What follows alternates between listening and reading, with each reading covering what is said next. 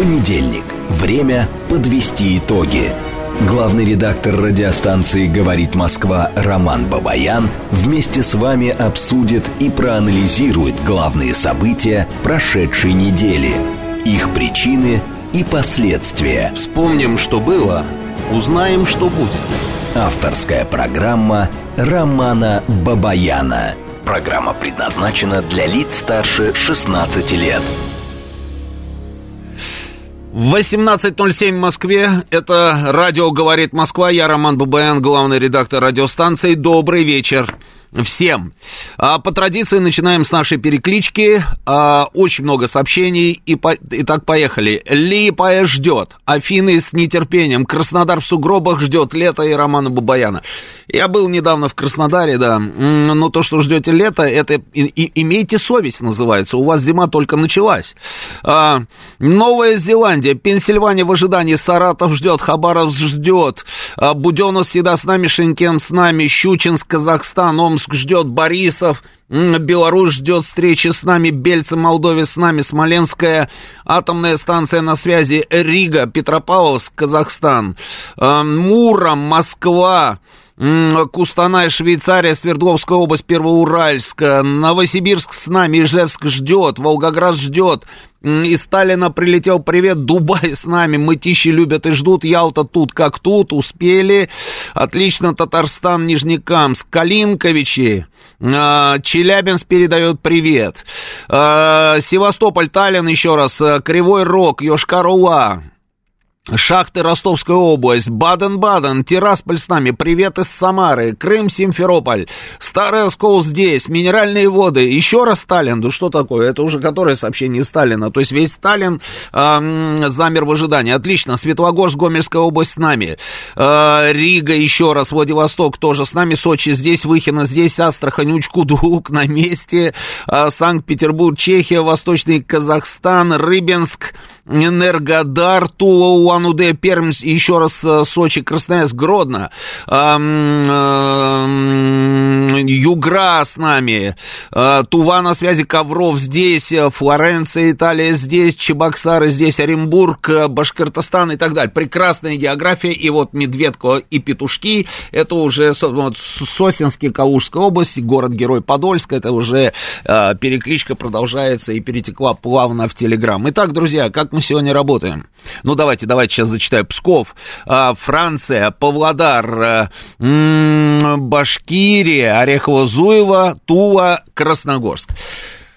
О, а, значит, основные темы, я подготовил основные темы события, которые разворачивались на минувшей неделе, продолжают разворачиваться сегодня, какие-то новые, какие-то в продолжении. Я сейчас напомню быстренько об этих событиях и на некоторых из них останавливаемся подробнее.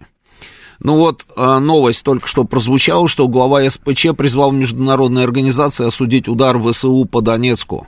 Валерий Фадеев направил обращение Верховному комиссару ОБСЕ по национальным меньшинствам Кайрату Абдрахманову, Международный комитет Красного Креста, в Европарламент, Совет Европейского Союза. Значит, и там говорится буквально следующее. Призываем вас и международное сообщество осудить преступные действия украинских властей. Просим использовать ваше влияние и всевозможные средства для воздействия на официальный Киев в целях прекращения вопиющих нарушений прав человека. А, ну да. Не, наверное, конечно, хорошо, что мы отправили обращение там вот в эти все инстанции. Другое дело, а, а смысл? Смысла никакого нет. Никто ничего не осудит, ну, а если осудят, как там это Гутьерриш, да, по-моему, аппар, аппарат его, да, выступил с осуждением, ну и что? Ну и что? Ладно, идем дальше. Законопроект о конфискации имущества за фейки о российской армии внесен в Госдуму. А, Авторы инициативы 395 депутатов. Правильная история. Я считаю, история правильная. В Германии на полном серьезе обсуждают готовящиеся нападения России на страны Прибалтики, Эстонию, Латвию и Литву, и решают, какие силы Берлин может направить на защиту восточных рубежей Евросоюза. А, вот так вот. Вы помните, неделю назад мы об этом говорили? Вот вам продолжение этой истории. Идем дальше. Значит, а, Следственный комитет России установил личности более одной тысячи иностранных таемников в рядах ВСУ. Больше всего среди боевиков граждан Грузии, 566 человек, еще около 500 из Британии и США, 70 канадцев. После недавнего точного удара по наемникам выявились и французские граждане, которые приехали повоевать на стороне Украины. Будем говорить об этом тоже. В Швейцарии возбудили уголовное дело против президента Израиля Ицхака Герцога во время его визита на экономический форум в Давосе по причине совершения военных преступлений в секторе Газа. Индонезия объявила о возбуждении нового дела против Израиля за незаконную 70-летнюю оккупацию Палестины. Ну да, ну да. В Берлине более 100 тысяч человек, по данным полиции, собрались у здания в воскресенье. Это было у здания Бундестага на митинг против а, альтернативы для Германии правого экстремизма. По оценкам организаторов, к Бранденбургским воротам и на почте республики пришли свыше 350 тысяч человек.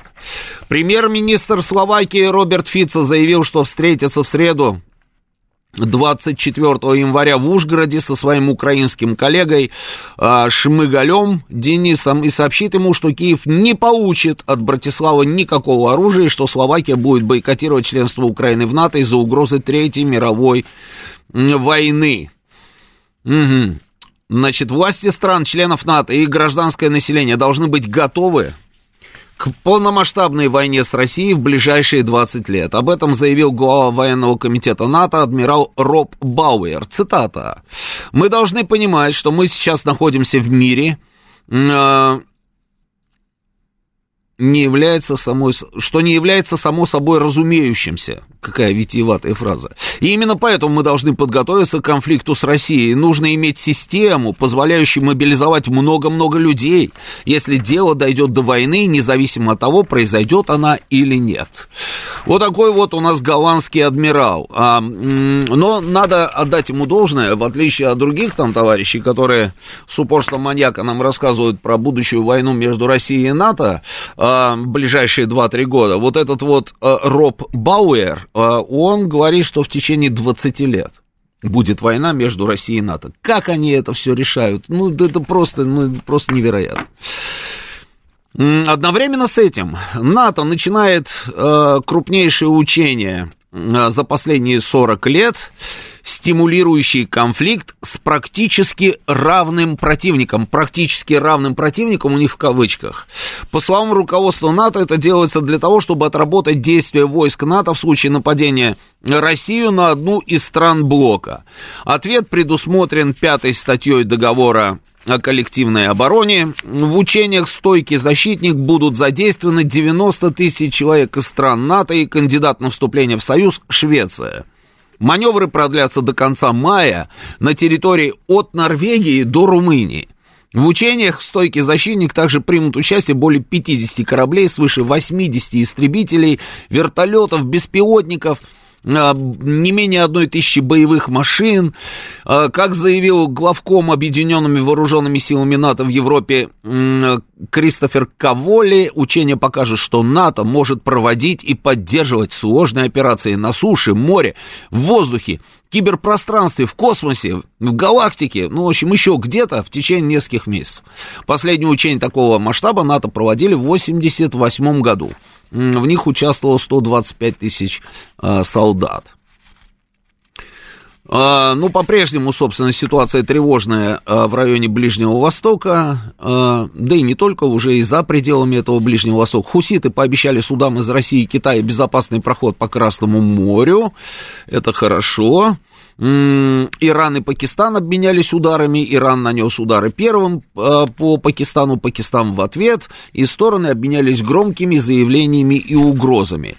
Ну, вот такая вот история, вот, вот, вот такое вот э, большое количество всяких событий у нас, собственно, разворачивалось и разворачивается сейчас.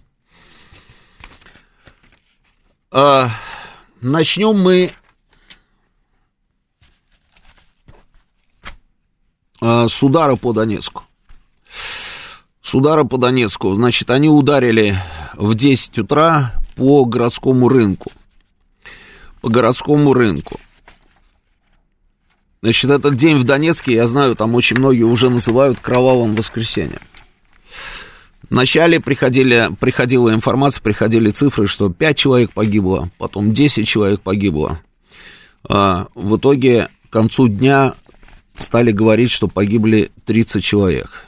Значит, адрес прилета перекресток Лишенко и Петровского.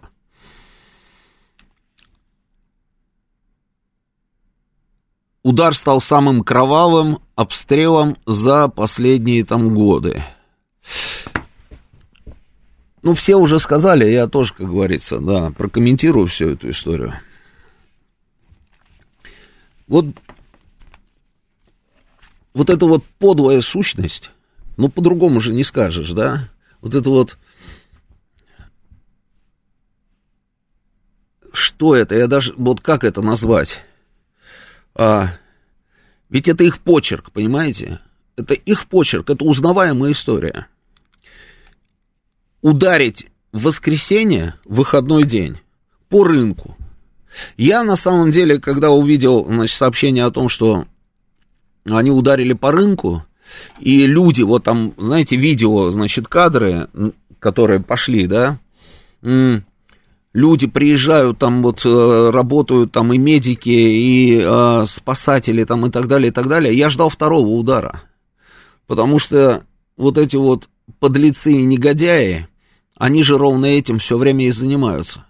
Они вначале наносят удар, потом, зная, что там будут оказывать помощь, туда приедут родственники а, погибших или, может быть, раненых, или просто людей, которые пошли на а, рынок, да, и а, человек, допустим, ушел на рынок, а семья сидит и знает о том, что он пошел на рынок, и вдруг получает информацию о том, что а, прилетела ракета, конечно же, он туда побежит.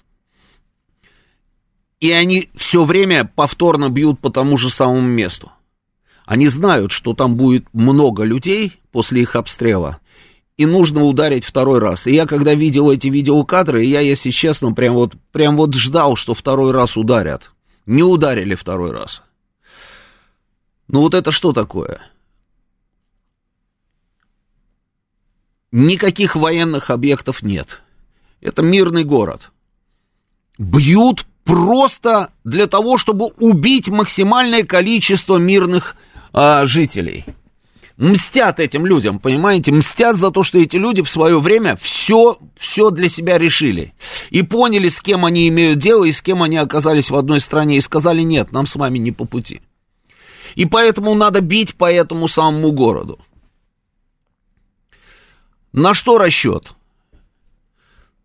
То есть Военных целей нет. Ущерба российской армии, российской группировки этим ударом они не нанесли. На что делается расчет? Ведь каждый раз, вот когда происходит подобного рода удары, а, главная мысль, которая появляется на самом деле у всех, надо отомстить. Вот отомстить, причем жестко.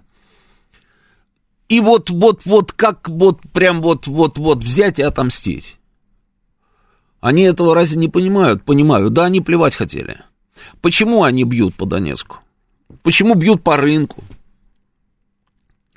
Я думаю, наверное, потому что на фронте, на фронте все плохо. Они не могут ничего сделать против наших войск. Ну, не могут ничего сделать. Поэтому бьют по мир, мирным территориям. Когда они отправляют беспилотники, я еще могу понять, зачем они это делают. Ну, понятно, они бьют беспилотниками по инфраструктуре, там, да, вот ударили по терминалу Новотека, да, а, горят там, а, собственно, емкости а, с бензином, там еще с чем-то. Когда они бьют, там, я не знаю, по, по каким-то предприятиям, можно понять, зачем они это делают. Они бьют, потому что они считают, что там на этих предприятиях что-то такое производят. Это понятно хотя бы. Но когда они бьют по рынку, зная, что это рынок, они прекрасно это знают. Они знают, что там нет вообще ничего военного, может быть, даже людей в военной форме там нет. И они бьют и бьют, и они бьют по Донецку. Почему? Просто потому, что они всех этих людей ненавидят, и потому что у них на фронте все очень плохо. Они ничего не могут сделать с военными целями – А здесь же легко подогнали, собственно, да, отстрелялись и замечательно. Но вот эта мерзотная сущность, она же проявляется еще не только в этих обстрелах. Что было после этих обстрелов? Нормальному человеку вообще, в принципе, даже додуматься до этого, ну, было бы невозможно. Любому нормальному человеку. Но эти твари, не побоюсь этого слова, они же устроили танцы на костях, и более того, они стали говорить, что это мы ударили по Донецку. Вот уже в который раз они а, делают подобные заявления в аналогичных ситуациях, и я каждый раз удивляюсь. Я, не, я вот, вот все равно, понимаете, я удивляюсь, я думаю, блин, как, как, как же так? Это до какой степени деградации нужно дойти? Вот как нужно было оскотиниться, причем такому огромному количеству людей, чтобы все время говорить вот такие вещи. Помните, взорвался кондиционер, сами себя сожгли, сами себя обстреливают. И ровно то же самое. Более того, Зеленский выходит в эфир, вот эта рожа выходит в эфир, там, знаете, селфи, там, типа, он на телефон, что ли, да, записывает, и говорит, что а русские террористы, значит, обстреливают наши города и начинают перечислять, в том числе и Донецк, там, и мы вот и так сделаем, и так сделаем, отомстим и все дела, понимаете? То есть мы обстреливаем Донецк. Я вначале думал, на кого это все может быть рассчитано, да, ну что это должны быть такие очень недалекие, тупые люди, аудитория, которая может это проглотить. Но когда видишь комментарии и публикации не от Зеленского, не от какого-то там Шмыгаля, не от Буданова, не от Подоляка, да, а вот просто комментарии, которые они там у себя внутри, то есть они даже не здесь у нас, знаете, вот они заходят да, в наш с вами чат, да, и пытаются там вот нагадить, да, как обычно. Нет, они там у себя переписываются, и они про это пишут, что это мы обстреляли Донецк. Что со всем этим делать? Да их нужно только уничтожать, потому что переделать вот этих вот уродов, рода человеческого уже невозможно, мне кажется, потому что это уже не, самая низкая точка деградации.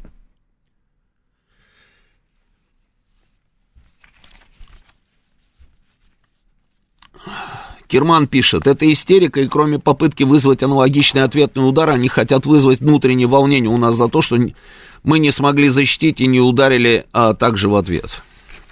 Значит, у меня в, а, в пятницу на НТВ в эфире, значит, «Своей правды» один из экспертов, а, вот он говорил, что нам нужно вот отвечать точно так же. И когда, мол, типа они все видят, что мы не отвечаем, они воспринимают это как нашу слабость. Ну, вы знаете вот эту вот а, точку зрения, эту позицию. И поэтому они там типа не тормозят и продолжают делать одно и то же. Я ему ответил.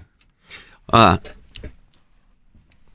я видел встречу Путина с ребятами, которые воюют, воевали, ну, воюют на СВО, да. И они вернулись в Москву, значит, там была процедура награждения. А, Многие из них, значит, были ранены, прошли курс лечения, реабилитации, вот, значит, их награждают. И потом, значит, они сидят и беседуют с президентом. И это было до Нового года, как раз когда был обстрел Белгорода, помните? А, и президент им говорит, ну вот бьют, бьют, говорит, вот бьют по мирным городам, где женщины с детьми гуляют, ну, по Белгороду вот они ударили. Ни воинская часть, ничего там, ни танк, ни бронетранспортер, ни, ни, ни вообще ничего, никакого отношения к армии. Просто там люди, и вот они бьют, значит, по людям, которые готовятся встретить Новый год. У меня, говорит, у самого все кипит. И это понятно же, да, чисто по-человечески. Это понятно, он, он же не железный, он же не робот, он же это тоже все видит. А, у меня, говорит, все кипит. Ну, говорит, нам что, сделать то же самое, что ли? Ударить вот по этим самым площадям, где они готовятся там встретить Новый год, там, где гуляют там а, мирные люди, там те же самые женщины с детьми. И знаете меня, что поразило? Меня поразил ответ ребят, которые только что были на линии фронта. Они воевали. Они с ранениями, очень многие из них. И они ему сказали, нет, не надо этого делать. Ну, это же Потрясающая история, да? Вот мы с вами, да, мы с вами, у нас же тоже все кипит. И мы такие, да нужно наконец уже там, да? А люди, которые приехали с передовой, говорят, нет, не надо этого делать. Вот Дэн Дэн пишет, значит, не кипит. Понимаете? Ну, вот он думает, что вот так. А эти ребята говорят, не надо этого делать. И при этом завтра они снова будут на фронте, может быть, там опять получат ранения, там и так далее, и так далее. Но вот такого рода ответа от своей страны они, говорят, они не хотят, они говорят, не надо. И в этом на самом деле наше главное отличие. Вот ровно в этом наше главное отличие. Именно поэтому, именно поэтому мы правы. Именно поэтому, так как мы правы, мы обязательно победим их. У них нет ни единого шанса, малейшего шанса нет. Они могут и дальше стрелять по нашим городам. Я, я знаю, что они это будут делать. Но они проиграют. Потому что они на, на темной стороне. По-другому просто быть не может.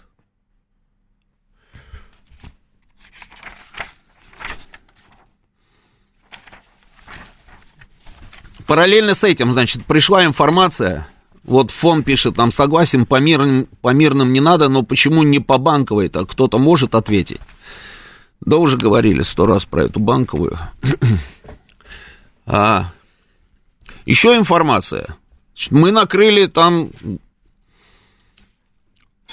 целое подразделение французов. Потом была картинка, как французского посла, значит, пригласили в МИД, для того, чтобы он дал объяснение. Ему предъявили, значит, а, факты по поводу того, что французские солдаты воюют на стороне Украины. Французский посол послушал, послушал, быстренько убежал из МИДа, вот в прямом смысле слова, значит, он так, знаете, а, быстрым шагом от выхода, значит, от входа-выхода а, в Министерство иностранных дел, значит, до машины, прыгнул в машину, значит, и машина уехала. Ему задавали по дороге вопрос, а чем он может это объяснить, вообще что-нибудь он имеет нам, как говорится, сказать. Нет, он просто убежал.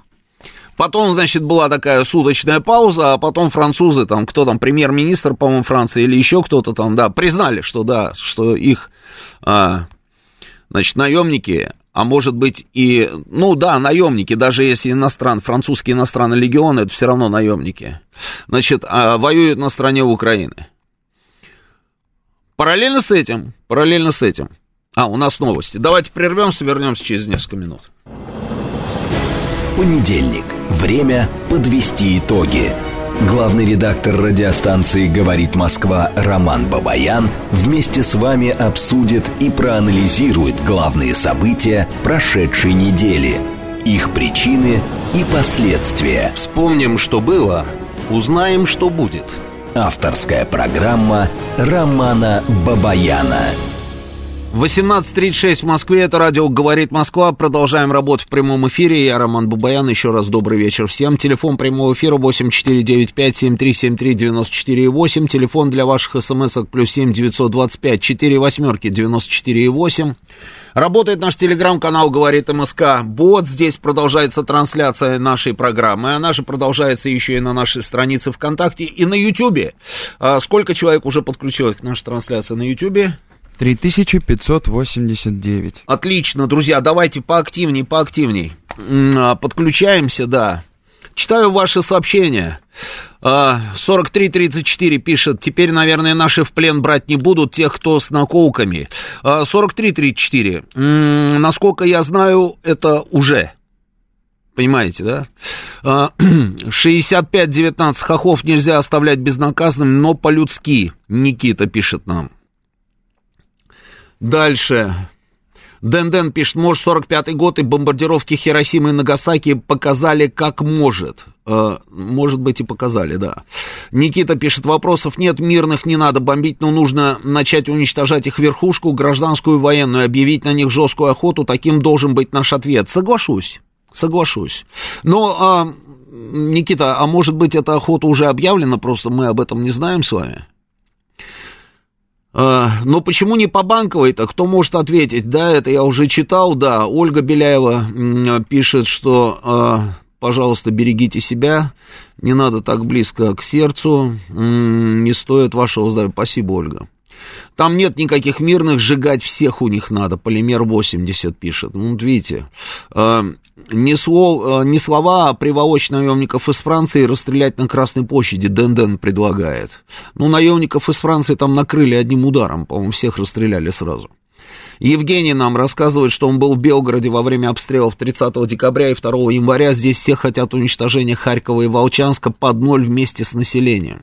Евгений, это эмоции. Это эмоции, и я, я знаю, да, я знаю, что люди, да, высказывают такие, собственно, а, вещи. Но я думаю, что вот если подойти и спокойно спросить, как говорится, да, не по горячим следам, я думаю, что будут говорить другое.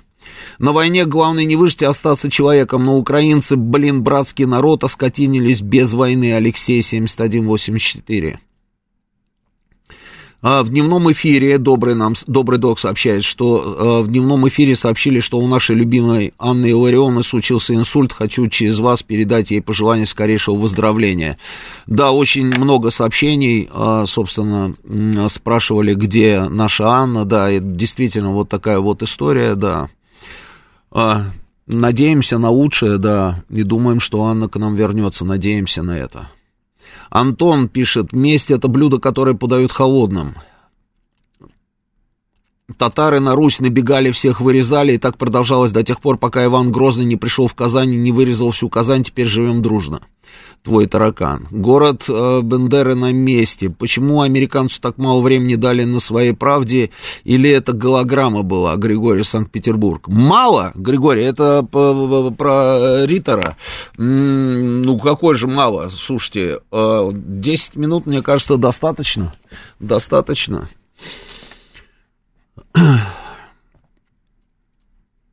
Почему ПВО не сработало? Ну, по-разному бывает. Наши ПВО, дай бог, как говорится, им здоровья, работают так, что ой-ой-ой. Если бы ПВО не работало бы, этих взрывов было бы значительно больше.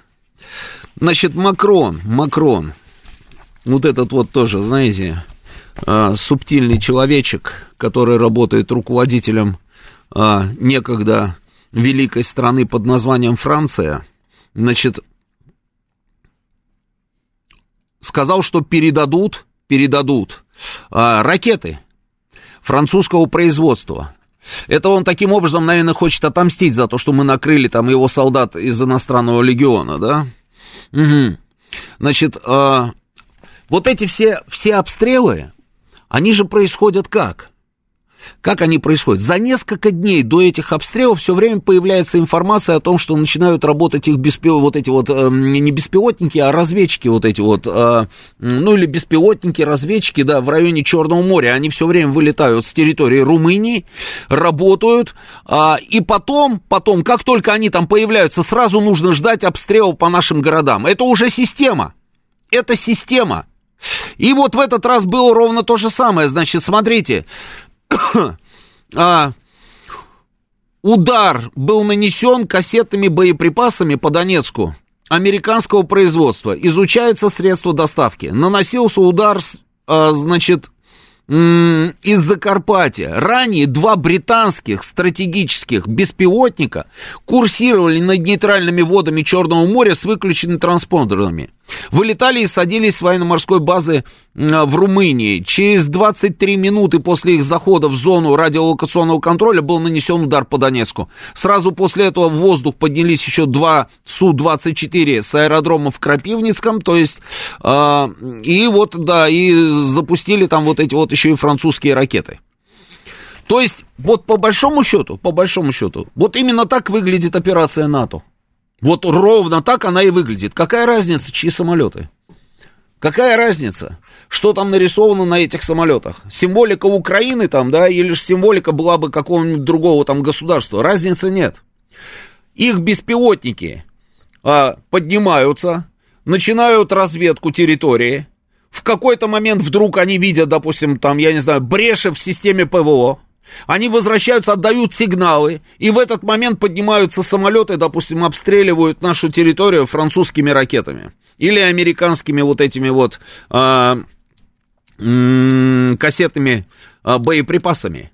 Вот это и есть операция НАТО. Когда мы говорим, что они против нас воюют уже сегодня, это так оно и есть. Так и есть. Но они почему-то считают, что нет, что пока еще это не так. То есть наличие солдат французского легиона, иностранного французского легиона. Что такое французский иностранный легион?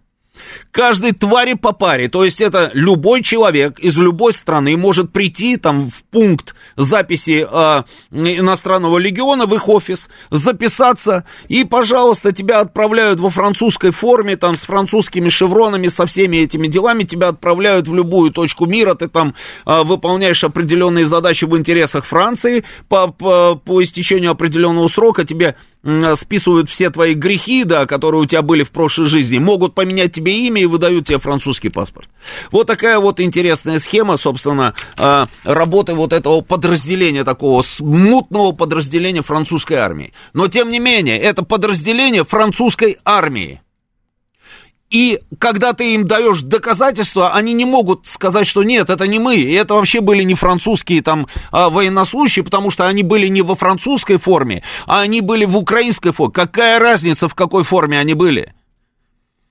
Он может напялить на себя любую форму, от этого он не становится, собственно, с, там, я не знаю, а, военнослужащим украинских вооруженных сил. Нет. Он как был военнослужащим французской армии, так и остался. Но они же вот все по-хитрому, понимаете, вот эти вот нюансы, нюансы. И пытаются так, нет, это типа не мы, но при этом сами готовятся конкретно к войне с нами. Они готовятся к войне с нами. Вот эти вот учения, про которые я рассказал. И то, что я неделю назад я вам рассказывал по поводу того, а, как они пытаются построить новые заводы, как они перешли на производство тротила в режиме 24 на 7, понимаете? Это, это что?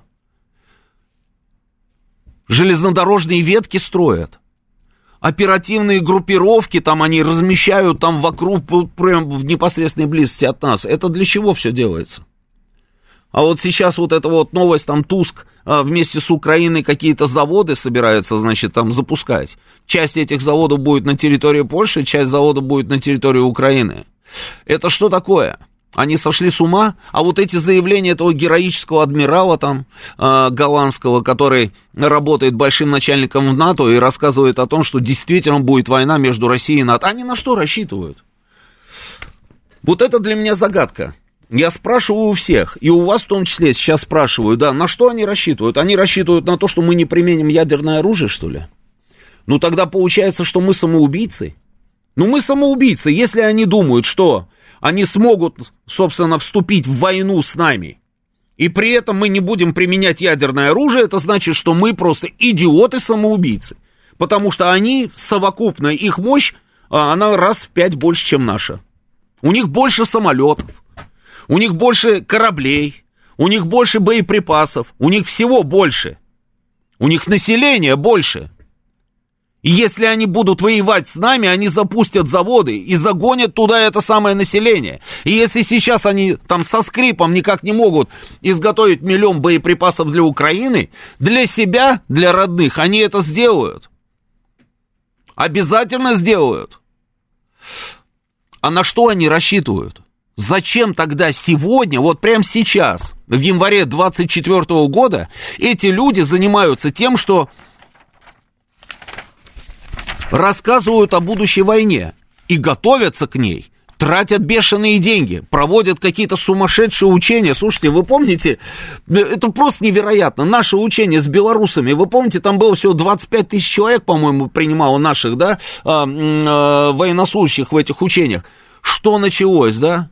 Что началось? Какая истерика? Ой-ой-ой, это что такое? Это что-то... Оказывается, 90 тысяч. И это только на первом этапе. И эти учения от Норвегии до Румынии, То есть по, всем, по всей линии фронта, понимаете, да? От севера до юга. От севера до юга. И даже те, которые еще не вошли туда, как Швеция, тоже участвуют. И шведы уже выделили бешеное количество денег для того, чтобы построить атомные подводные лодки. Для чего они это все делают? Вот это вот удивительная вещь, согласитесь. То есть рассчитывать на то, что русские не применят ядерное оружие в случае столкновения вот этого лобового уже напрямую с ними, ну это глупость. Потому что русские, там и президент, и в своих документах, они уже сказали, что в случае необходимости обязательно применим ядерное оружие. Зачем нам нужен этот мир, вы помните эту цитату, если в нем не будет России? Но они, тем не менее, не тормозят, они идут этой дорогой. Они продолжают идти этой дорогой. Это что такое? Те, которые против, те, которые против, им, им просто затыкают рот. Слушайте, Венгрия, а, там со своим Орбаном, она выступает против поддержки Украины, так они что говорят? Они говорят, а мы возьмем сейчас и лишим Венгрию права голоса. Вот так вот, не заморачиваясь, понимаете, они возьмут и выключат Будапешт, вот и все. А для того, чтобы лишить его права голоса, а, нужно, чтобы просто принять вот это вот решение, как говорится, да, всеми оставшимися членами э, Евросоюза. И кажется это фантастикой, да? А мне кажется, что это вполне реальная история. В мире нет правил, не осталось никаких правил. Мир вот так вот движется, понимаете, вот эти вот тектонические двиги, он весь в движении, весь от севера до юга, все вот так вот движется, от, откидываются любые, собственно, там нормы, правила, какие-то, какое-то право международное или не международное. Все это выброшено на помойку. Ничего нет. Если нужно выключить Будапешт, мы выключим Будапешт. Тут еще нарисовался какой-то Фицо, да и Фицо мы тоже выключим. Но если получится с Венгрией, почему бы, собственно, за компанию с Венгрией, там, Словакию, да, там, не пристегнуть к этой истории? Фицо а, в 2014 году, вот он делает заявление, в 2014 году, после Майдана, Украина стала полностью под контролем США. Почему президент России отдал приказ применить военную силу на Украине? А представьте Мексику, говорит он, которая находится рядом с вами. Представьте, что Министерство обороны Мексики начнет полностью, окажется полностью под контролем России, что вся политическая сцена, включая президента, правительства, находится под контролем России. А представьте еще, что Москву включат в военную организацию, где Россия играет доминирующую роль. Что бы вы сделали, спрашивает он. Этот аргумент рациональный. Украина не суверенная и зависимая страна. Украина под полным контролем США. То есть лепит правду матку. Лепит правду матку, а она там никому не нужна, это все против шерсти. А он весь из себя такой героический. А что там это Словакия? Если они Венгрию готовы выключить, то Словакия, так она еще меньше, и ее тоже выключат. И никто не задумывается на тему того, что, наверное, это будет вот первая история, первый такой а, камушек э, с вершины горы, да, который приведет к тому, что обрушится Евросоюз, потому что, ну, тогда это что? Тогда получается, что растоптали, как говорится, э, наплевали и растерли там все, все свои же, собственно, там, я не знаю, вот эти демократические нормы, как они говорят, а, что все там вот именно сообща, все решения там и так далее, и так далее, да, оказывается, нет, можно раз этого налево, этого направо откинули, да, выделили деньги для Украины, и замечательно. Но они идут этой дорогой, да им наплевать. Да не будет там этого Евросоюза, да и не надо. Ведь главная история заключается не в этом. Главная история заключается в том, чтобы закрыть, наконец, этот вопрос с Россией. И, может быть, они сейчас воспринимают это как шанс. Но при этом на чем, на чем, на, на, почему такая уверенность, какой шанс? Россия ядерное государство. Никакого шанса ни у кого нет. Ни у кого. Но они считают, что есть. Они считают, что есть. Люди приезжают там из разных европейских стран и говорят, там с кем не поговоришь, все в недоумении. И все говорят, типа, наши сошли с ума. Там греки говорят, что все греческое правительство сошло с ума, потому что греки уже не знают, что делать. Они железнодорожные пути перекрывают, чтобы туда технику греческую а, на Украину не перебрасывали. Но эти продолжают, там подписывают все и так далее, и так далее. В Германии, в Германии и трактористы бастуют, и не трактористы, и кто только не бастует. В Финляндии экономический финансовый кризис, тоже какая-то забастовка. Прям целые регионы, которые выживали и так ну, неплохо существовали за счет нашего, а, наших туристов, там, нашего присутствия вот этого туристического на своей территории. Сейчас они разоряются, помощи от Хельсинки, как говорится, никакой нет, но эти продолжают идти своей дорогой. Понимаете, как интересно все?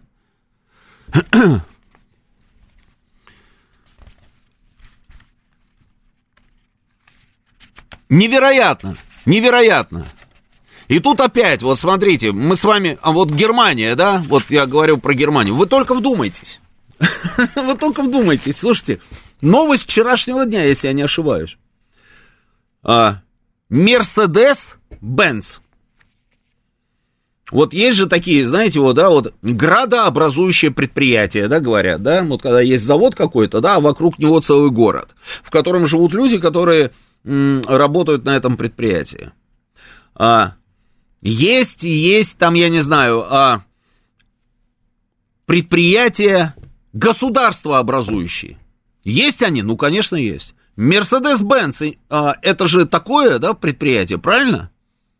Немецкий автопром, это же, это же немецкое все, да? Это же всегда так было. Вот теперь вдумайтесь в новость. Просто внимательно ее послушайте. Mercedes-Benz продает все свои автосалоны в... Держим паузу мхатовскую.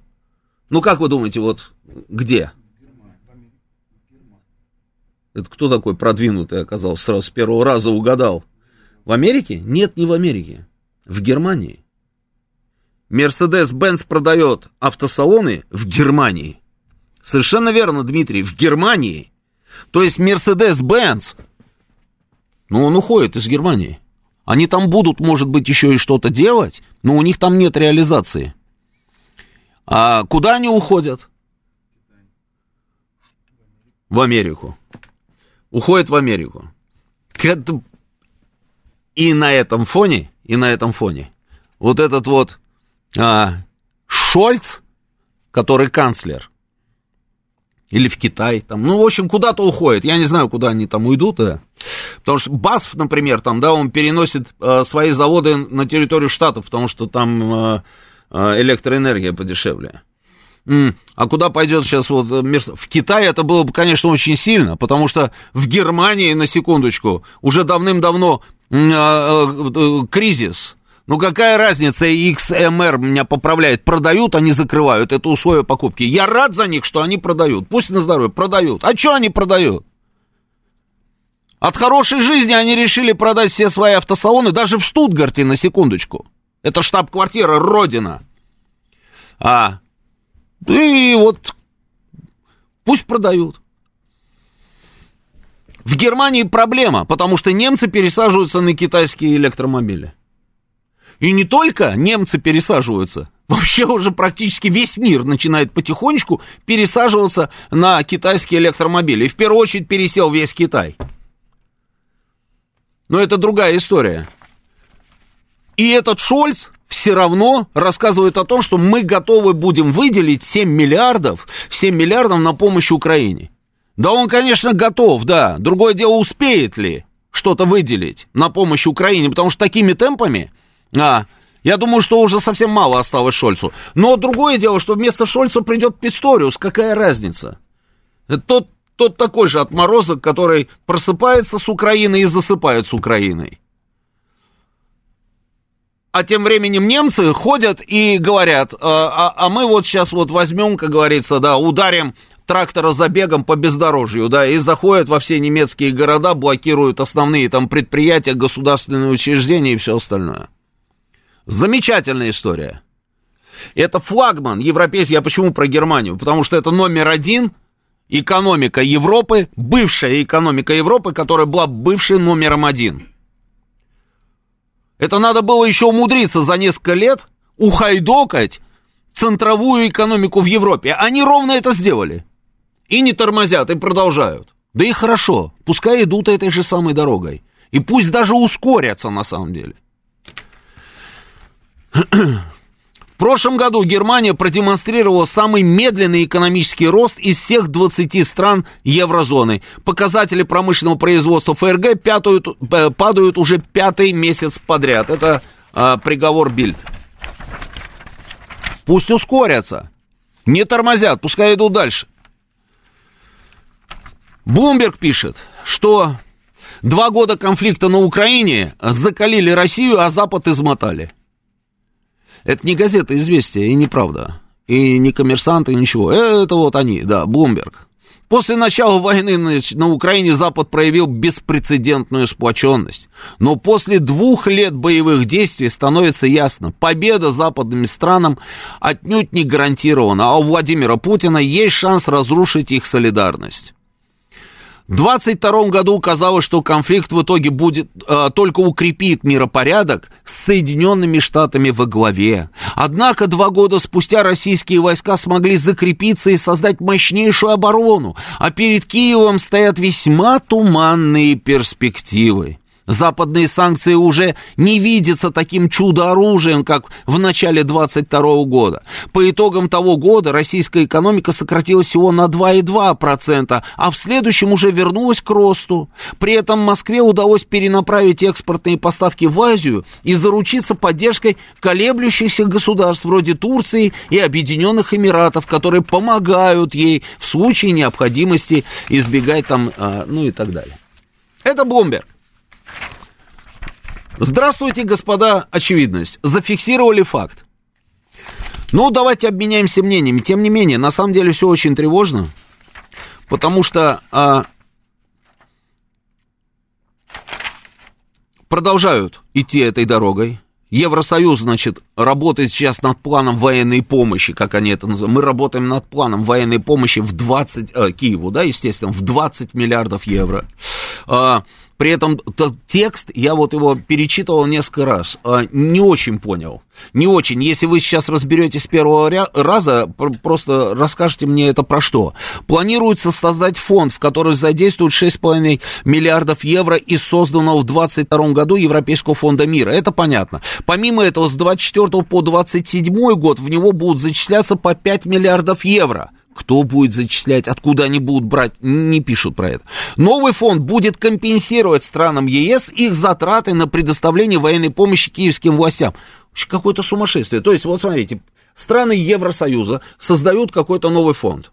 Из, в этот фонд они будут сбрасывать, значит, там какой-то по 6,5 миллиардов евро, значит, из фонда мира они сбросят, по 5 миллиардов в год будут в него тоже бросать для того, чтобы из этого фонда компенсировать помощь Украине. Что за ерунда? Зачем нужен какой-то фонд? Но если вы уже из этого фонда будете выделять деньги на Украину, то ну, выделяйте, как говорится, напрямую. Зачем нужно из этого кошелька взять, положить в этот кошелек, чтобы потом из этого кошелька передать деньги Украине? Странная история. У нас сейчас новости, продолжим через несколько минут. Понедельник. Время подвести итоги. Главный редактор радиостанции «Говорит Москва» Роман Бабаян вместе с вами обсудит и проанализирует главные события прошедшей недели, их причины и последствия. Вспомним, что было, узнаем, что будет. Авторская программа Романа Бабаяна. Программа предназначена для лиц старше 16 лет. 19.07 в Москве, это радио «Говорит Москва». Продолжаем работать в прямом эфире. Я Роман Бабаян. Телефон прямого эфира 8495-7373-94,8. Телефон для ваших смс плюс 7 925 4 восьмерки 94,8. Работает наш телеграм-канал «Говорит МСК Бот». Здесь продолжается трансляция нашей программы. Сколько человек уже подключилось? 4900. Это на Ютубе, да? На Ютубе. 4950. Да, на Ютубе, значит, наша трансляция 4950. Давайте напряжемся и, наконец, до 6000 можем дойти мы или нет? Ну, ладно. И на нашей странице ВКонтакте тоже продолжается, собственно, трансляция нашей программы. М-м-м, Читаю ваши сообщения. ID, ну и много разных цифр. Мы уже двигаем и двигаем линию. Что еще делать? Да, это правда, линию двигаем, а и будем продолжать ее двигать. И это правильная дорога. Россия готова к переговорам по Украине, но не о том, как сохранить нынешних руководителей Киева у власти, Лавров, а, пишет нам тот самый Иван Г. А, пора кончать вместе с Туском, значит, этого клоуна, который сейчас с ним. А, Вайс, Вайс спрашивает, а по воскресеньям у нас выходной у ПВО? Да ладно, имейте совесть, Вай, Вайс, я уже все объяснил. М-м-м предупредить за сутки и выжечь Хар... Антон Андреевич предлагает, значит, сжечь целиком Харьков, да, но при этом предупредить за сутки. Э, эмоции вредная штука. Э, а в 4 часа утра по Киеву нормально, а вы удивляетесь, почему по мирному населению белорус, знаете, нам пишет об этом. Вот это вот демагогия и вот это вот а, натягивание совы на глобус, да, или кого там на глобус, да, в 4 часа утра по Киеву нормально, нормально, да. Только мы бьем по военным объектам. А вы этого не видите. Не, вы видите, но у вас другая задача просто, белорус. А, когда в Киеве не будет мостов, спрашивает револьвер. А, сегодня будет военный курьер или нет, ждите эфира и сразу все поймете, Дмитрий Чехов. А, где у нас пройдет окончательная линия разграничения, дядя Вася спрашивает. А знаете, я вам так скажу, дядя Вася, это вот хороший вопрос. Это вопрос, который мы задаем уже два года, где у нас пройдет линия разграничения. Разграничение с кем? Давайте вот прям сразу уточним. Вы про линию разграничения а, с НАТО? А, или про линию разгорич... Э, разграничения с Украиной. А, как говорят в русском городе Одесса, это две большие разницы. Я знаете, на что обратил внимание? Я обратил внимание на несколько заявлений нашего президента. Я вам сейчас их напомню, а вы сами ответите на свой же собственный вопрос. А, наш президент, когда мы у него спрашивали, лично я у него спрашивал, Э, как будет выглядеть наша победа. Это вот ровно так же, вот ровно то же самое, да, где окончательная линия, разграничения там и так далее, да. Президент там э, в прошлом году, в начале прошлого года отвечал так, что да, на Украине есть миллионы людей, которые хотят жить там в своей стране под названием Украина, мы уважаем это желание. Но при этом у нас тоже есть желание жить в безопасности, и чтобы вот эта вот Украина, в которой они хотят жить, да, а мы уважаем это решение, чтобы она не угрожала нашей стране, да, и мы тоже требуем уважения. Я тогда уточнил, я говорю, ну, Украина, а, ладно, хорошо, допустим, Украина сохранилась, но как она будет выглядеть? Она же может выглядеть по-разному. Вот сейчас это там самая большая страна в Европе, ну, мы а, про страны, да, то есть мы не про себя, мы уже практически континент, да. Самая большая страна в Европе. А может быть, это будет тоже, там, я не знаю, страна под названием Украина, где-нибудь, там, знаете, там, а, какой-нибудь кусочек вокруг Львова, там, какого-нибудь Тернополя, Ивано-Франковска, там, еще чего-нибудь. А. Он тогда сказал, ну, как пойдет, как пойдет. Теперь проходит время, и наш президент говорит следующее, что своими действиями своими, найди вот, пожалуйста, мне полную цитату, своими действиями они ставят угрозу, э, под угрозу украинскую государственность. И украинской государственности может нанесен быть такой ущерб, который она, собственно, уже и не переживет. Чувствуете разницу? Вот отвечайте тогда сами себе на этот вопрос, дядя Вася, где пройдет окончательная линия разграничения? До этого дня, до этого заявления, я от нашего президента ничего подобного не слышал. То есть он, он оставлял еще возможность, как говорится, им для маневра. Сейчас, насколько я понимаю, а, этой возможности для маневра у них нет. Украинская государственность, они своими же собственными действиями а, привели ее к тому, что она под угрозой а, уничтожения, это самое государственное. Значит, рассматриваем как вариант, что Украины, как государства, быть, может быть, и не будет, понимаете, да? Идем дальше. Нильс Майкл спрашивает меня, а разведка не работает, чтобы заранее об ударах узнавать команда на запад? Слушайте, каждый мнит себя стратегом в виде боя издалека. Это вот ровно ваша, ваша история. Вот эти вот все теоретики, которые там пишут нам сообщения, они, они, же, они же пишут их как? Они же никогда вообще не выезжали никуда. Ничего никогда не видели и не делали. 90% людей. Но при, вот из тех, которые вот а, выступают. Но при этом они почему-то считают, что имеют право рассказывать рассказывать там про какую-то разведку, про выходные у ПВО там и все остальное. А, еще интересная информация. Тут пролетела, значит, она так, знаете, не особо кто на это обратил внимание, да, но мы давайте обратим. Они тут заговорили о том, что вроде бы как сейчас попросят разрешения для того, чтобы эм, для того, чтобы заработали аэропорты у них в Киеве. И казалось бы, да, странная такая информация, как могут аэропорты работать, да, а, но тем не менее, а почему они об этом заговорили? Потому что, потому что они все-таки рассчитывают, вернее как, они не рассчитывают, они допускают, несмотря на свои вот эти заявления о том, что они не пойдут ни на какие договоренности с Россией, что да, там какие-то декреты там подписанные Зеленским о запрете этих самых там переговоров и всего остального, где-то там, глубоко внутри они допускают этот самый вариант. То есть в момент, когда уже будет совсем все плохо, попробуют обойти нас на повороте какими-то сладкими заявлениями и рассказами о том, что ну все, все, ребята, а, давайте попробуем договориться, давайте там а, остановимся, отведем войска, введем сюда миротворцев. Швейцарский план, я вам рассказываю. Введем миротворцев а, в эту самую зону, освободившуюся из тех стран, которые не принимали участие в введении санкций против Российской Федерации, то есть это таким образом конфетку, да, нам вот эту вот хотят пилюлю подсластить, да, что будут миротворцы, но только вот те, которым вы будете доверять, там какие-нибудь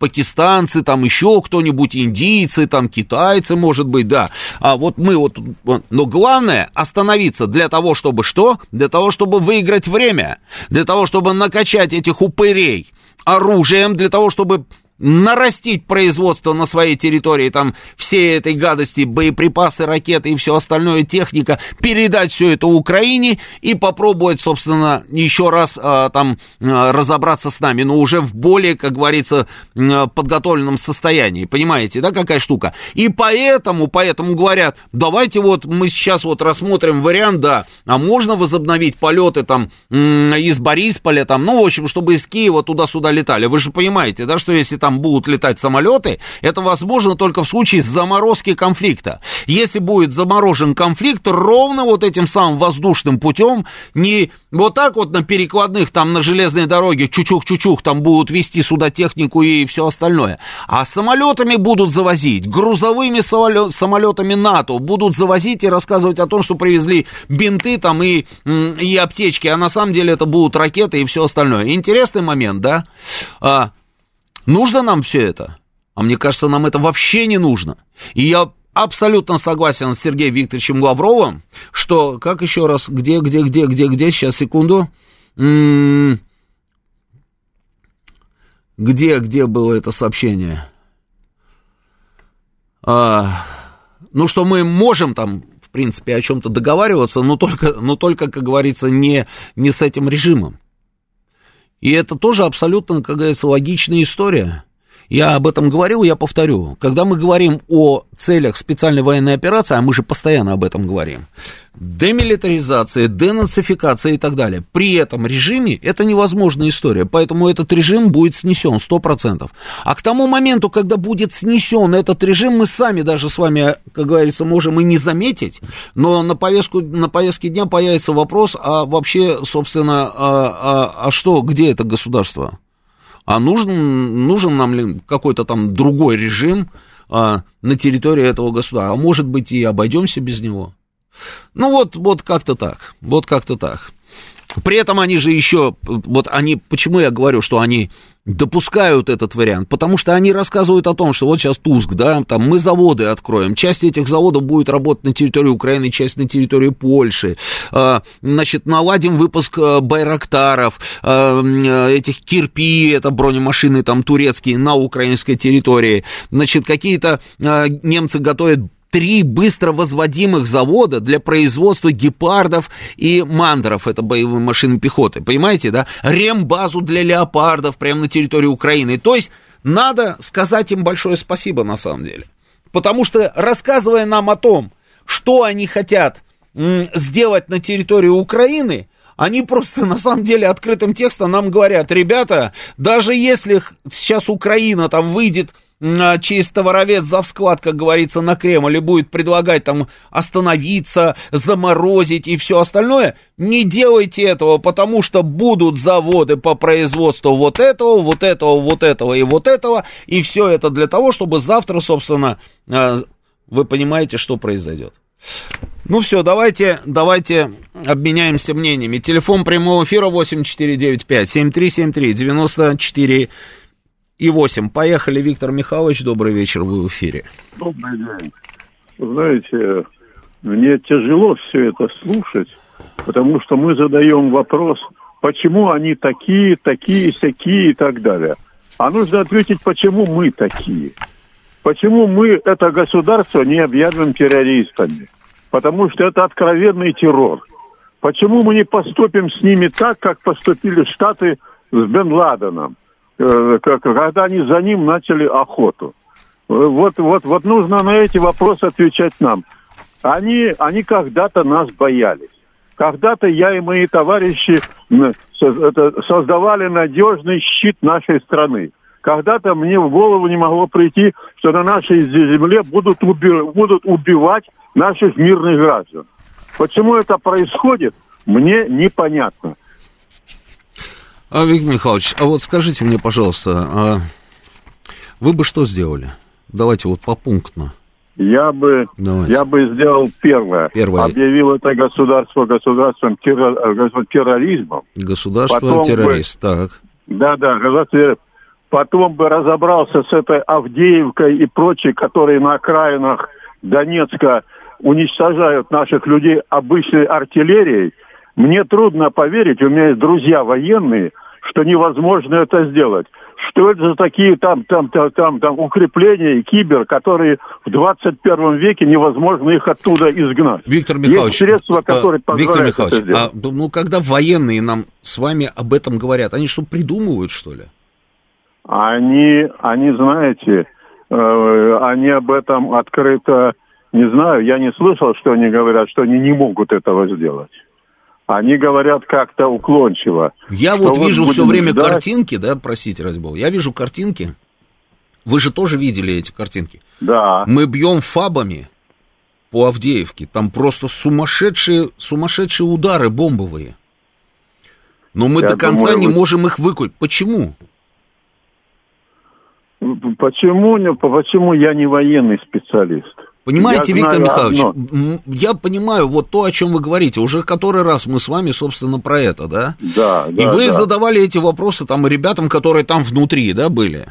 И а, нам все время говорят о том, что это, это закопанный в бетон просто, там подземные коммуникации. Ну вот как выкуривать их оттуда? Вот как можем, так и выкуриваем. А, ну вот что делать? А как, а как советская армия как? выкуривала, не имея фабов, немцев, которые закапывались, и тоже бетон у них был, закапывались глубоко, их оттуда выкуривали. Причем, причем, это, это, причем не по 100 метров в день, не по 5 метров, а, а, а, а километрами. Мне кажется, дело в другом, что они перестали нас бояться.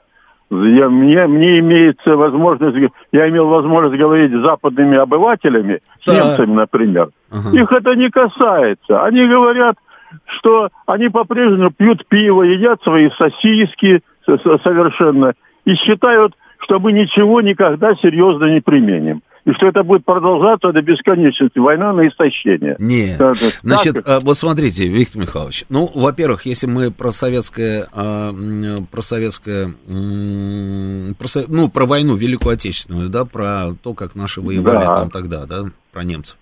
Да. А какие потери у нас были? Ну, я... Ну, вот давайте, вот смотрите, были, там. конечно, да, по 600 тысяч нас... человек. Сколько? Мы 600 тысяч человек вот в эти же самые дни, да, мы потеряли, освобождая Варшаву, будь она неладна. Мы 600 тысяч миль... человек, вот нам нужно сейчас идти той же дорогой, мы же идем другой ну, дорогой, мы пытаемся минимум потерь, чтобы у нас было минимум, бережем людей, это правильно же. Ну, надо беречь наших мирных граждан. И мирных нужно, надо, и немирных нужно. тоже. Это и те, и другие нужно. наши граждане. Ну что сейчас мы с вами закатаем, как говорится, вот там... Этот, Угу. Вот этот акт, акт, да. который ну, по последнее время произошел, вот эти убийства, да. это, это террор. Да. С государством, да. террористом, террористом говорят, говорят на другом языке. На другом на, языке на, и продолжаем говорить, языке. как можем. Мы же не вот. просто, как говорится, скулим и ноем, нет. Мы забираем там населенные пункты. Вот за ну, последнюю ну, неделю два пункты... населенных пункта забрали. И дальше Авдеевка, будем забирать. Клещеевка, и Авдеевку заберем, Виктор Михайлович. Вы, вы сами позвоните мне потом в эфир и скажете, да, вот взяли Авдеевку, надо идти дальше, ну, и это, дальше это пойдем. Будет, это будет большой праздник. Так конечно, и будет. Даже не сомневайтесь, ну, ну, так и будет. Другое дело, что, конечно, да можно да поставить Бог, под ружье там было. 9 но миллионов мне, или 15 кажется, миллионов человек, Виктор Михайлович. на новой земле Виктор ядерный взрыв да. экспериментальный произвели, да. чтобы средства, да. чтоб средства западные разнесли это по всему свету, да. по, по, это, по всему миру, да. с демонстрацией. Угу. Это произвело бы эффект очень хороший. Ну, с одной стороны, да, я знаю людей, которые, а, собственно, про то же самое говорят, там тот же самый Рогозин, да, изначально предлагал там да, напомнить, да, что Рогозин, такое ядерное да. испытание, да, он это говорит. А с другой стороны, ну, а что, обязательно проводить ядерные испытания, что они не знают действительно, что это, да знают они все. А вы знаете, западные, западные обыватели уже говорят открытым текстом иногда. Не, ну, ну, конечно, кто поглупее. Да не применит Россия никогда никаких бомб. Да, не Будем воевать вот это обычным да, оружием, да, да, и в конце концов истощим Россию. Те западные обыватели, которые вот так вот языком трепят, да, они бы э, сами бы пошли бы повоевали, но они же не пойдут воевать. Вон, смотрите, замеры, а замеры проводят, собственно, да, там в разных странах, там Польша, Германия и все остальное. Они не найдут даже людей, желающих пойти повоевать. Немцы Полностью. сегодняшние, это не немцы тех, с которыми мы во время Второй мировой войны схлестнулись. Полностью с вами согласен. Именно И поэтому, тоже. Именно, именно, именно, э, именно поэтому надо сделать так, чтобы они поняли, что воевать, возможно, придется им. Хорошо. Они, конечно, никуда не пойдут. Хорошо. Спасибо, Виктор Михайлович. Спасибо. Спасибо. Спасибо. Слушаю вас, говорите в эфире. Добрый вечер. Добрый. Москва. Ну да, вот это Авдеевка, конечно, классный план, то как ты ее возьмешь, если ее 8 лет бетоном заливали? Мне кажется, если там пройтись напалмом, а еще сверху агентом Оранж, то все равно это не поможет. Там просто бетонная земля, там земли нет, один бетон. Как, как это возьмешь?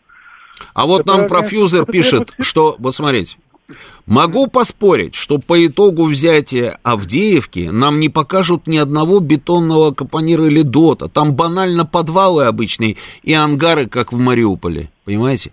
Он в Мариуполе увидел только ну, одни банальные человек, подвалы. Вот, вот что человека, делать с такими людьми, а? Скажите мне. Я, объясню, я вам объясню. У человека явно шизофрения по той простой причине, что Мариуполь-то мы взяли. Ну просто, ну просто внутренняя логика нарушена. Если там в апреле э, Ну, же... помимо, помимо того, что мы взяли Понимаете? Мариуполь, мы же еще и выкурили их ровно вот с тех самых Ага, туннели под а Азовсталью, на секундочку. Ну, и это все видели говорю, все, да. А вот кроме это профьюзера, раз... понимаете? Да. А он не видел. Только... Подвалы, ну, говорит, обычно. Ну да. Смешной а человек. Что касается, что, что, да, я же говорю, это легкие признаки шизофрении. А что касается вот э, того, о чем вы говорили в предыдущем получасе, по-моему, по поводу того, по поводу комментариев в сети, да, да. Вот, мне кажется, вот это наша самая главная недоработка, к сожалению. Потому что военная машина наша работает вроде бы неплохо, да, скажем так, результаты достигаются. Угу. Мы с вами не знаем, нам на, на сводки не кладут, мы не знаем там э, в срок, не в срок, но они достигаются. А вот э, наша информационная машина, да, пропагандистская, причем в слове пропаганда нет ничего плохого, да. Угу. Пропаганда должна быть, она, к сожалению, не работает, потому что, вы знаете, угу. я тут на, на днях на Ютубе посмотрел эти украинские каналы, угу. ну, они там откровенно убеждены, что мы тут вот перебиваемся с... Угу с редьки на картошку мороженую. Угу. Путина, Путин давно умер. Угу. Э, значит, стиральные машинки мы все продали, которые украли у них. Мы все продаем, чтобы хоть у нас было что-то покушать, ну и всякое такое. Э, поэтому...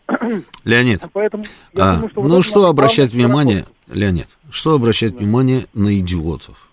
Ну зачем? А вы понимаете, Роман... Слушайте, а то, что... Я то, что ну, послушайте меня. Ну, я понял все, да, послушайте меня. Нет, проблем, проблема просто в том, что mm. и на, из нашей страны люди-то пишут вот примерно такую же ерунду. Понимаете, в чем проблема? Что и у нас на территории живут люди в Москве, э, в Питере, в Казани, которые тоже примерно так размышляют. И вот это, конечно, ладно, там, они там украинцы, у них там свое информационное поле, окей. Ну так и, и среди наших соотечественников много таких э, людей. И я думаю, что с этим надо очень усердно работать. Значит, во-первых, мы работаем, это раз. Во-вторых, а, во-вторых, когда я говорю, зачем на идиотов обращать внимание, это в такой же степени относится и к нашим, которые на той же самой волне. Это два. В-третьих, а, не верьте в то, что на Украине они действительно искренне верят а, вот во всю эту бредятину со стиральными машинками и все остальное. А, я видел тоже, знаете, там а, разные там а, выступления YouTube-канала, где рассказывают о том, что у нас винтят всех налево-направо в метро, в общественном транспорте, отправляют там на передовую, что мы, вы не поверите, что у нас, оказывается, никогда не было заводов по производству танков, потому что заводы эти были только на территории Украины и что у нас давным-давно уже закончились танки. У нас закончились грузовики. И знаете, они говорят, на чем перемещаются сейчас русские? А русские перемещаются на полуторках. Я вам серьезно, и у этого телеграм, это телеграм говорю, у этого YouTube канала там 150 тысяч подписчиков, э, бешеное количество просмотров и так далее. Но это же идиоты, зачем на них обращать внимание? Поэтому спокойнее, спокойнее, да, и, и все будет хорошо. Да, значит, э, нужно будет, э, так, сейчас, секунду. Самое страшное для нашей страны это ракеты дальнего действия. Франция уже заявила, что даст такие ракеты Украине, а для этого много денег не надо. Но это не самое страшное, это очень плохо, но это не самое страшное. Франция, конечно, заявила, я даже не сомневаюсь, что дадут, но я думаю, что мы с этим справимся. И в любом случае мы сломаем им хребет, это сто процентов. Сейчас у нас новости, продолжим через несколько минут. Понедельник. Время подвести итоги. Главный редактор радиостанции «Говорит Москва» Роман Бабаян вместе с вами обсудит и проанализирует главные события прошедшей недели, их причины и последствия. Вспомним, что было, узнаем, что будет. Авторская программа Романа Бабаяна. 19.37 в Москве. Это радио «Говорит Москва». Я Роман Бабаян. Продолжаем работу в прямом эфире. Телефон прямого эфира 8495-7373-94,8. Телефон для ваших смс-ок. Плюс 7 925 4 восьмерки 94,8. Работает наш телеграм-канал «Говорит МСК-бот». Здесь продолжается трансляция нашей программы. Она продолжается на нашей странице ВКонтакте. И на Ютьюбе она тоже продолжает. Сколько человек у нас сейчас на Ютьюбе? 5200, отлично. А, ну что, за пять лет немцев, как украинцев, морально подготовят к войне. Олег К. пишет нам. не подготовят, не подготовят. А, Фантом напишет, давайте посмотрим назад, много умных решений было сделано. Нет, спрашиваю, много умных решений было сделано, а много умных будет сделано. Ничего не понял я. Ну ладно, давайте звонки. Здравия желаю, Сергей Алексеевич, вы в эфире.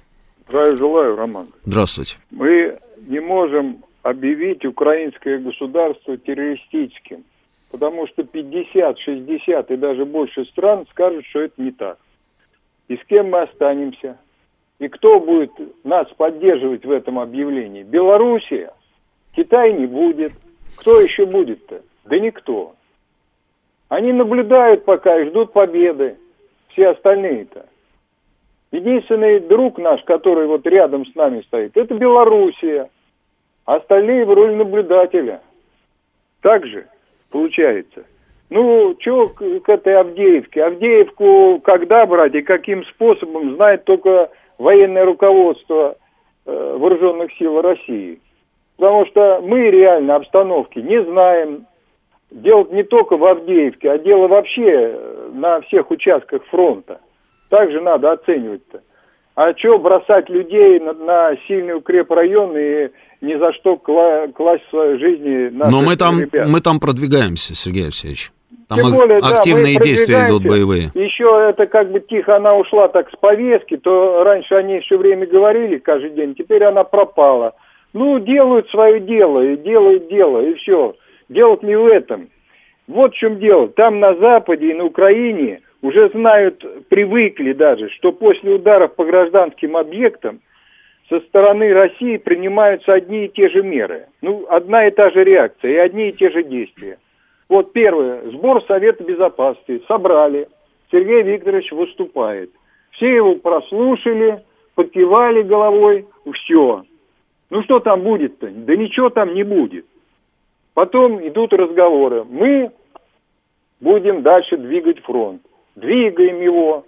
А у них есть другие ракеты, которые полетят с другой точки и будут бить опять по гражданским объектам.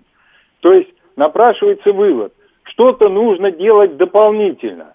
Mm. А что можно делать дополнительно? Ну, во-первых, mm-hmm не с военной точки зрения. Надо внимательно посмотреть экономические соглашения. Вот вдруг объявили, что мы разрываем договор с Англией, подписанным аж там чуть не в 58 году, чтобы они больше в Баренцевом море рыбу не ловили. Спрашивают, а что раньше не сделали? Тем более мы от этого ровно ничего не теряем. И объявили, нам это по барабану, а им-то не по барабану. Раз. Ну и другие соглашения. Газ мы даем там все равно Европа сидит на нашем газе, Украина на газе сидит. Ну, где-то нельзя делать, где-то можно, но надо их как-то пощипать. А второе, что сейчас они ждут? Сейчас будет массированный удар по очередной военной структуре Украины. Они это ждут. Так может быть усилить это удар это, частоту их увеличить как-то, чтобы они почувствовали всю мощь эту. Ведь неспроста вот вы приводили слова президента, что они могут, если будут продолжать такую политику, угу. э, будет нанесен невосполнимый удар по государственности. Так же? Угу. А ровно на следующий день Медведев-то опубликовал, ох, хорошее заявление. Вот оно мне понравилось. Вот он намного и прям в одну дуду говорит, а в конце там, по-моему, заявляет, что украинцы-то поймут, что жизнь в большом общем государстве лучшей смерти.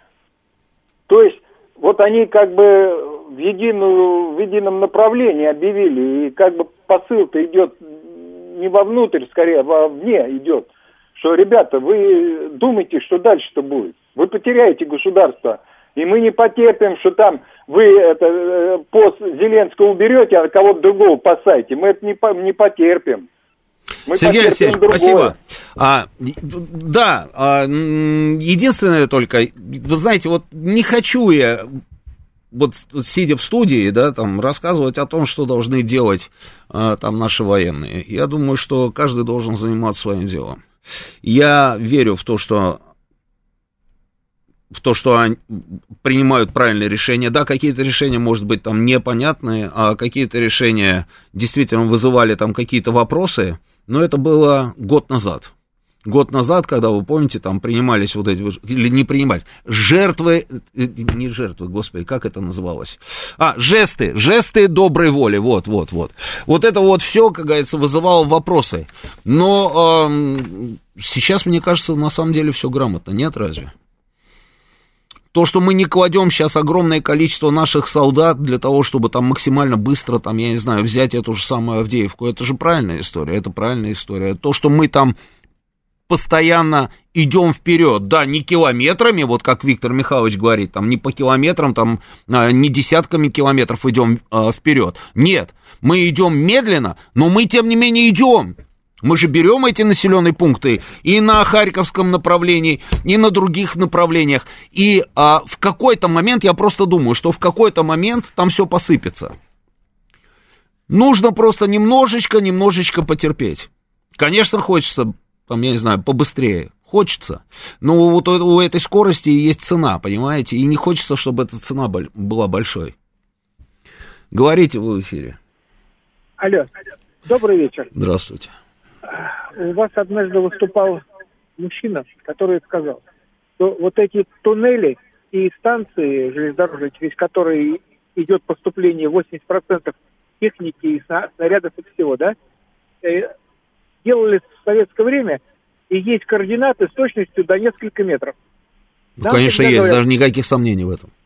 Конечно, а? есть. Никаких сомнений. Есть, конечно. Да, да, сомнений да. нет. И нам говорят, что можно запустить с 10 тысяч метров, значит, ракету, она прилетит в форточку. Ну, э, это, эта технология уже есть у всех.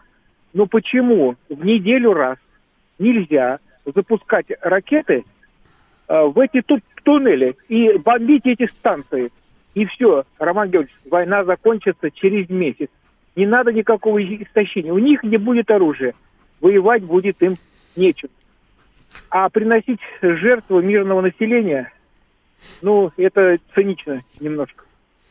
Есть какие-то моменты, с которыми соглашусь, есть моменты, э, Месяц, не то, что не соглашусь, просто, просто не знаю, возможно это или нет, там ракетами обрушить те самые туннели, которые мы строили во времена Советского Союза, потому что все эти туннели были построены с такой, э, собственно, степенью Роман прочности, Юрьевич, да, что ракетами раз. ты их не возьмешь.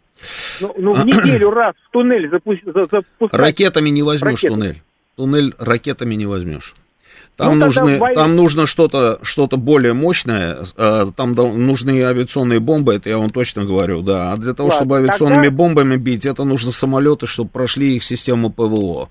Я не знаю, я, у меня нет ответа. Я пытаюсь, пытаюсь, вот там, а я вспоминаю, что нам говорили, да, а, какие объяснения давали, я просто повторяю, да. А вот что касается железнодорожных станций, это сто процентов. У меня есть вопросы, я эти вопросы задавал, я говорю, ну ударьте там по этому ЧОПу. Да, а, по проклятому, да, бейте по этому ЧОПу. 100 на 100 фабом и, и, идет из Польши, там, я не знаю, все. состав, они же да. там пары колесные меняют, да, это время, да, и бейте да. по этому ЧОПу, и все, да. чтобы и они знали, что, как говорится, да. да. И пусть называют меня диванным генералом, Сергея Алексеевича, или всех других, пусть нас всех называют диванными генералами, но нам это не показывают. Почему Хорошо, мы спасибо. этого не делаем? Спасибо, спасибо. Следующий звонок. Слушаю вас, говорите в эфире. А, Роман, добрый вечер. Ну, здравствуйте, Гурген, да. Э, видите с вашего позволения я воспользуюсь возможностью обратиться к Анне Илларионовне. Анна Илларионовна, мы вас все ценим, любим и надеемся на ваше скорейшее выздоровление. Да, это так и есть. Присоединяйтесь к нам, конечно. Так и есть. А, Роман, я хотел сказать о том, что, а, ну, знаете, может быть, это мое оценочное субъективное суждение, но у меня такое ощущение, что мы имеем дело с, а, видите ли, такой предсуицидальной эйфорией когда самоубийца уже точно знает, что он будет кончать с собой, у него резко воз, э, возникает настроение, это из психологии, а я думаю, и вам, и мне неплохо известно. Вот то, что в данном случае мы имеем в виду, и возглавляемое Зеленским, а как таковым, ну, человек-актер, это понятно, у него там тонкая психическая организация. В данном случае то, что я вижу, происходит полный раздрай, абсолютный хаос и коллективное незнание, что же делать дальше. То есть а, безвыходность подталкивает к тому, что подавляется обычный, присущий любому живому существу, инстинкт самосохранения. Обратите внимание, вести э, войска под кетамином – это страшное вещество. Оно не просто деморализует, оно деперсонализирует того, кому оно введено. И то, что это делает человек, мягко говоря, рыло которого в абсолютном пуху, это слишком очевидно, сам Зеленский – не э, чураешь, так сказать, определенной подпитки. У меня ощущение, что мы имеем дело с некой, уж простите, коллективной собакой, которая э, в бешенстве накануне того, чтобы покончить с собой. Мне кажется, ими уже ничто не движет. Я уже не говорю о том, что они не боятся даже банализации такой страшной вещи, как ядерное оружие, обратите внимание. Оно до сих пор сдерживающий фактор, так или иначе. Хотя многие соглашения нуждаются в пересмотре и уточнении привязки к моменту. Вот что я хотел сказать. Спасибо. Спасибо. Спасибо. Спасибо. Слушаю вас, говорите в эфире. А, здравствуйте. Здравствуйте. Ну, мне кажется, вполне было бы логично признать вот правящую головку Укрорейха террористами, угу. как были Масхадов и Басаев, угу. и, соответственно, поступить с этими Зеленскими, Умеровыми, так же, как поступили с Масхадовым и Басаевым э, при помощи там, российских э, гиперзвуковых ракет и так далее. Но пока этого это, это не делается. Что касается, вот все-таки все упирается в военный потенциал этого злосчастного Укрорейха. И в связи с этим, вот также то, о чем вы раньше говорили, я просто вот э, тоже слышал эту информацию, и похоже, что натовская Европа склоняется к тому, что только 5 миллиардов дать значит, Украине на этот год, и, возможно, только этим ограничиться. И большой вопрос э, США пока непонятно, пока тоже денег не дает, и что-то там уже говорится, что пять месяцев уже якобы не помогает. Но это, это положительные моменты. То есть, возможно, все-таки военный потенциал Укрорейха треснет, и мы будем иметь, э, так сказать, военные успехи. Думаю, так оно и будет. Вследствие или финансового голодания, или еще по каким-то причинам, но ровно так и будет. Даже не сомневайтесь в этом, сто процентов. Слушаю вас, говорите в эфире. А, здравствуйте, Роман. Здравствуйте. Александр. А, я хочу вас попросить э, в начале вашей передачи, э, не, не надо нас, россиян, мы слушатели, накачивать ненависть. Потому что вот половину, половину, э, первую половину... Ни в коем случае. Будьте добрее, любите Вы... всех. Слушаю вас, говорите в эфире. Добрый вечер. Добрый. Вот по ходу передачи я вспомнил Э, роман, ну, повесть, да, скорее, Кабакова «Невозвращенец». Там когда бандитские э, группы э, между собой воюют в Москве, и, а ими манипулируют власть придержащие. И там жуткие сцены такие, допустим, как вот в окне или там труп чей-то. Вот, а нет, нет такого фантастического романа, повести, который бы обрисовывал э, предсказал войну, то есть, ну, как военные действия между Россией и Украиной. Не помню такого, может, напомните, э, вспомните. А у меня вопрос, идет с СССР. Вот, допустим, вот как вы считаете, вот то, что э, Армения отдала добровольно вот э, там э, Карабах Азербайджану, не, не думаете ли вы, что это происходит именно потому, что вот эти гарантии э, России силовые – они ослабли в связи с этой СВО на Украине, в Украине, ну, на Украине, в Украине. Э, а если бы это не было такого СВО, то гарантии военные, они были бы сильны э, России в, Армении. И Азербайджан наверняка бы не стал бы э, ставить вопрос о возврате ему это Нагорного Карабаха. Как вы считаете? Во-первых, мне нравится формулировка «возврате». «Возврате». Э, нельзя вернуть то, что не твое. А, это раз. А, что касается э, ослабли, там какие-то гарантии там силовые или не ослабли, не ослабли. Дело не в этом. Дело совсем не в этом. Э, поговорите, собственно, с господином Пашиняном, может быть, он вам объяснит, почему он, собственно, так себя повел, да, и привел к тому, к чему привел. А все остальные вот эти вот истории, это все, знаете, это ерунда полная. Слушаю вас, говорите в эфире.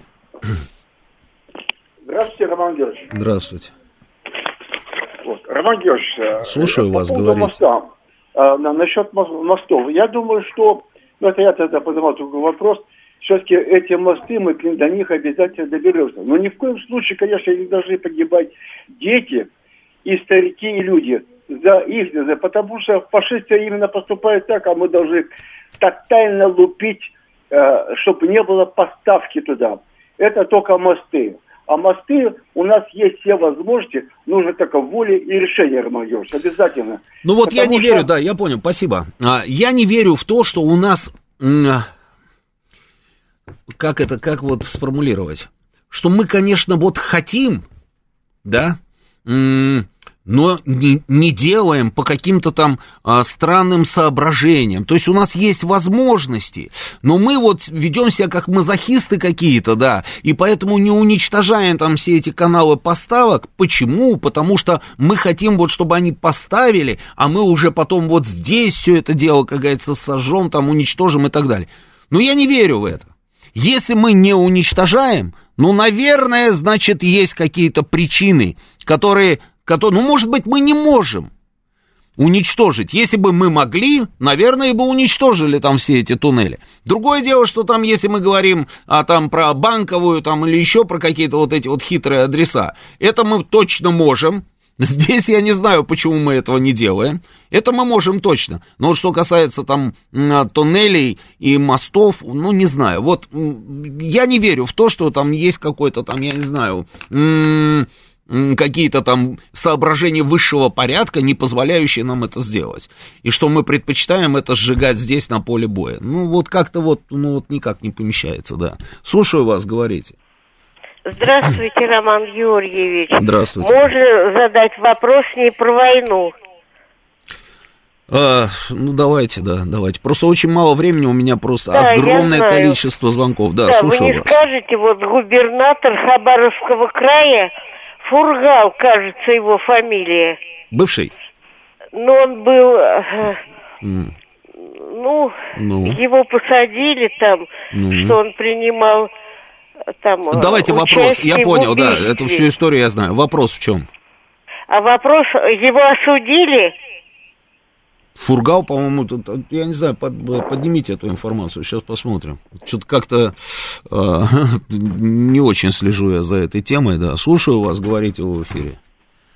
Здравствуйте, Роман Георгиевич, Москва. По теме наемников из Франции в городе Харьков, интересно ваше мнение. Вот в прошлом 23-м году журналисты в Париже сфотографировали, как автомобиль российского посла во Франции, ДИП номер 115 СД 1648, возил по парижским магазинам жену одного из руководителей России. Вот сейчас, в январе... Что, 24... что, что, еще раз, еще раз, что, что, что, какой автомобиль? Наш посольский автомобиль возил... Да. Кого возил? А, автомобиля российского посла Алексея Мешкова, ДИП номер 115 СД. Неважно, кого возил-то, да, какой там номер. По, по магазину жену одного из руководителей России, жену директора СВР. Это факт, он э, французскими журналистами запротоколирован. Это было в 23 году.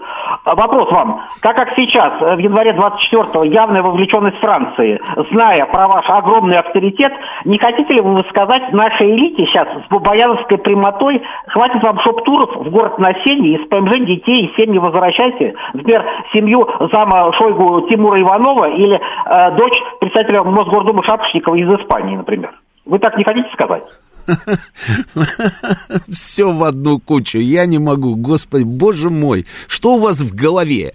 А, и, и жена Иванова, с ним уже тысячи лет как в разводе. И не надо мне вот эту вот ерунду сюда пихать. Я видел там эти фотографии, там они с, с этим, э, певец-то наш, как его, э, киевлянин, грузин, два брата. Да, где-то они там на каком-то курорте, где-то в горах, и, о, посмотрите, это жена заместителя министра обороны России, там, и так далее, и так далее. Ну, просто полный бред, да.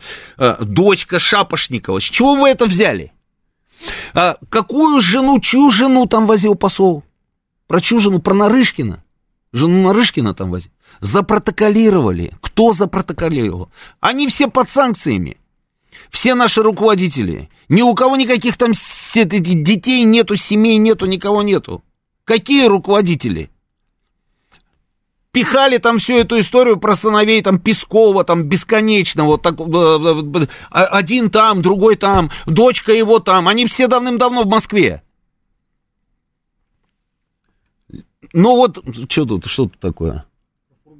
22 года колонии за совершенные почти 20 лет назад убийства и покушения. Э, судебная коллегия, коллегия Московского областного суда утвердила решение Люберецкого горсуда, которое приговорило Фургала вот к этому сроку. То есть 22 года вот он сидит. А, с прямотой, там еще что-то, да. Слушаю вас, говорите в эфире.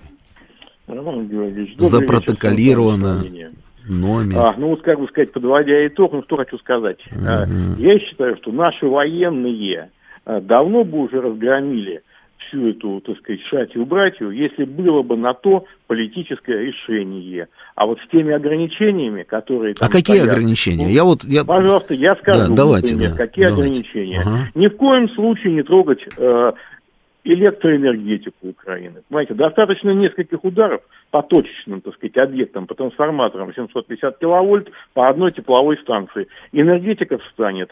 Э, уничтожить локомотивные депо. Не надо мосты, не надо тоннели, понимаете? На Украине э, ширина колеи такая, что локомотивы будет взять негде. Локомотивных депо там всего полтора десятка. Все. Удар по депо, транспорт встал. Понимаете, в чем дело? Mm-hmm. Вот такие вот вещи. Нефтеперегонные заводы. Только mm-hmm. когда будет дезорганизован тыл, только тогда все посыпется. Хорошо, давайте по-другому спрошу. Понял. Спрошу по-другому. А а, чье это решение не делать это? Это решение высшего политического Высшее политическое России. руководство. То есть, давайте расшифруем. Владимир Путин, Давай, ну Владимир ну, Путин, в том числе и Владимир считает, Путин, в том числе и считает, ну подождите, считает, Владимир, а министры какие-то, подождите, ну подождите ради бога. Электроэнергию. Вот. Так, все, нет, это разговор в одни ворота, вы меня даже не слышите. А, Владимир Путин считает, что не нужно ни в коем случае, говорит наш слушатель, а, наносить удары по а, всевозможным там объектам, которые, которые, если будут уничтожены, приведут к краху у, украинской военной машины. Ну вот ничего не смущает вообще во всем этом. То есть Путин получает удовольствие от этой тягомотины, да, и вот и, и, и хорошо, да, вот, вот, вот, пускай будет так, да. Ну, что за ерунда? Все взрослые вроде бы люди. Ничего не знаю про локомотивные депо. Сколько там этих депо? Тысячи, наверное, депо, да, на Украине, локомотивных. А по инфраструктуре, мы что, не били по инфраструктуре? Мы целый год практически били, а это была концепция Суровикина, мы били по этим энергообъектам. А потом просто поняли, что на самом деле результата нет. Да, там обесточиваются определенное количество там населенных пунктов на определенное количество времени. Потом все это дело восстанавливается. Где-то успешно, где-то не очень успешно и говорить о том, что высшее военно-политическое руководство, да, вот я говорю, ну, то есть президент Путин, там, я не знаю, кто у нас еще, спикер э, Думы, э, Совет Федерации, глава, э, премьер-министр, там, да, председатель правительства, все эти люди, все эти люди, министр обороны и все остальные, они не хотят нанести поражение Украины. Правильно я понимаю вас? Ну, это же ерунда полная. Ладно, друзья, э, сейчас у нас новости, после новостей. А, два Георгия, Георгий Бубаян, Георгий Осипов, расскажут вам все про футбол. Вы немножечко так перезагрузитесь, а потом будет военный курьер. В каком режиме они работают? Галим, здесь, Галим Вергасов будет в студии, Саша оттуда по телефону, да? Ну вот задавайте вопросы там по поводу того, что там происходит. По, по информация идет, что активные какие-то действия идут на Авдеевском направлении. Встречаемся через неделю.